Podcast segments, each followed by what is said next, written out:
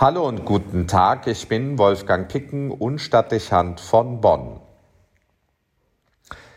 Ich wunderte mich aber und wundere mich noch über die Rücksichtslosigkeit und Mitleidlosigkeit aller, die ehedem zu uns gehörten, sowohl meiner Verwandten als auch meiner Freunde.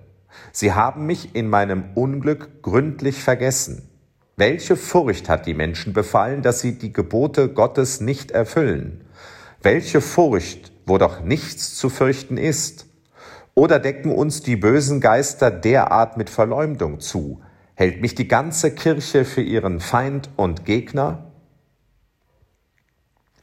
Tiefe Enttäuschung und Verletzung sprechen aus diesen Worten, die aus dem Exil geschrieben sind.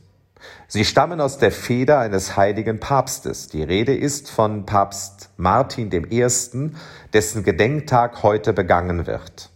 Er stirbt im Jahr 655 auf der Halbinsel Krim. Dorthin hatte ihn der oströmische Kaiser Konstantin II. verschleppen lassen. Es war der Höhepunkt und Abschluss eines theologischen und politischen Streits zwischen staatlicher und kirchlicher Macht. Papst Martin hatte in Rom durch ein Konzil die Entscheidung gegen eine Fehllehre hergestellt, die im Reich weit verbreitet war und auch in Konstantinopel hohe Anerkennung fand. Man bezweifelte, dass Christus auch wahrer Mensch gewesen war und verstieß damit gegen die Festlegung eines früheren Konzils. Seitdem heißt es bis heute im Glaubensbekenntnis, dass Christus wahrer Mensch und wahrer Gott zugleich gewesen ist. Der Kaiser fürchtete Streitigkeiten und Konflikte im eigenen Reich, nicht zuletzt, weil er sich zunehmenden Bedrohungen von außen ausgesetzt sah. Er wollte deshalb eine Schwächung nach innen vermeiden. Also griff er in den Theologenstreit ein und untersagte eine entsprechende Entscheidung des Papstes. Martin ließ sich davon nicht beeindrucken und sah es als seine Verpflichtung an, so wie es die Aufgabe des Papstamtes war, für die Bewahrung des Glaubens einzutreten. Es war für ihn undenkbar, Glaubenssätze und wesentliche Überzeugungen auf dem Altar politischer Opportunität und zeitgeistlicher Strömungen zu opfern. Also handelte er und sprach ein Machtwort, was mit der Exkommunikation derjenigen verbunden war, die in der Irrlehre weiter verharrten. Das traf nicht zuletzt auch den Patriarchen von Konstantinopel und damit den einflussreichsten Geistlichen am kaiserlichen Hof und viele seiner Gefolgsleute.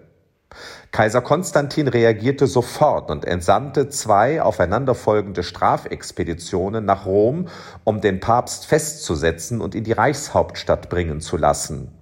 Dort wird Martin der Prozess gemacht. Das Todesurteil, das zunächst ausgesprochen wird, wird durch eine Begnadigung abgemildert und in eine Verbannung auf die Krim umgewandelt. Dort angekommen, erreicht den kranken und durch Misshandlung geschwächten Papst die Nachricht, dass der Klerus von Rom bereits einen neuen Papst gewählt hat, obwohl er noch am Leben war. In dieser Lage schreibt er die eben gehörten Zeilen. Es ist für ihn unbegreiflich, dass er sich als Papst in dieser Situation wiederfindet und die politische Intrige so weit reicht, dass sein eigener Klerus in Rom sich dazu hinreißen lässt, seine Entmachtung als Papst zu akzeptieren und einen Nachfolger zu wählen. Es ist ein Desaster in doppelter Hinsicht. Martin muss erleben, wie man aus machtstrategischen Gründen die Glaubenslehre der Kirche verfälscht und zudem das Papstamt und damit die Unabhängigkeit der Kirche aussetzt. Hinzu kommt die menschliche Enttäuschung über das fehlende Rückgrat seiner nächsten Berater und Wegbegleiter. Dadurch auch seelisch angegriffen und sehr geschwächt stirbt er wenig später.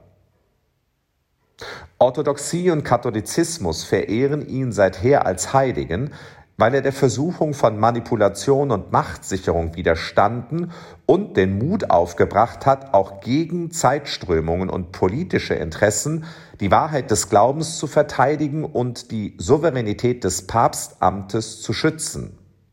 Es ist erstaunlich, was alles in der Geschichte der Kirche es gegeben hat und wie sehr sich vieles wiederholt. In mehr als 2000 Jahren hat es immer wieder den Versuch gegeben, durch politische und gesellschaftliche Einflussnahme auf die Kirche einzuwirken und sie von strategischen Überlegungen zu überzeugen. Auch heute geschieht das. Die Konkurrenz der Religionen und die Einflusssicherung des Christentums legen es nahe, theologische Haltungen, die quer zur Ökumene stehen oder großen Widerstand in der Bevölkerung hervorrufen, aufzulösen, indem man sie vernachlässigt oder ganz aufgibt. Die politische Gewohnheit einer Demokratie, über Mehrheitsentscheidungen Lösungen herbeizuführen, führt zudem zu der Erwartung, dieses Herrschaftsmodell auch auf die Kirche anzuwenden und damit die geistliche Autorität von Papsttum und Bischofsamt auszuhebeln. Wir erleben gegenwärtig einen erheblichen Zugriff auf Theologie und Leitung in der Kirche, wie es ihn in vielen Phasen der Geschichte gegeben hat. Man meint sich durch innerpolitische Machtausübung und Mehrheitsentscheidungen legitimieren zu können und verkennt dabei, dass Lehre und Leitung in der Kirche anders definiert sind. Sie sind nicht wechselnden Meinungen und Geisteshaltungen unterworfen. Von der Kirche wäre in 2000 Jahren nichts übrig geblieben, wenn sie sich so hätte jeweils verformen lassen. Die Kirche ist kein Staat im herkömmlichen Sinne, auch keine religiöse Institution, die lediglich die geistliche Überzeugung der Gegenwart widerspiegelt.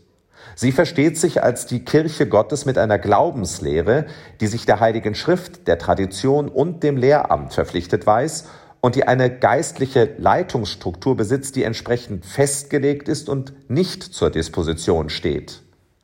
Beides führt naturgemäß immer zur Reibung mit der entsprechenden Zeit und Haltung.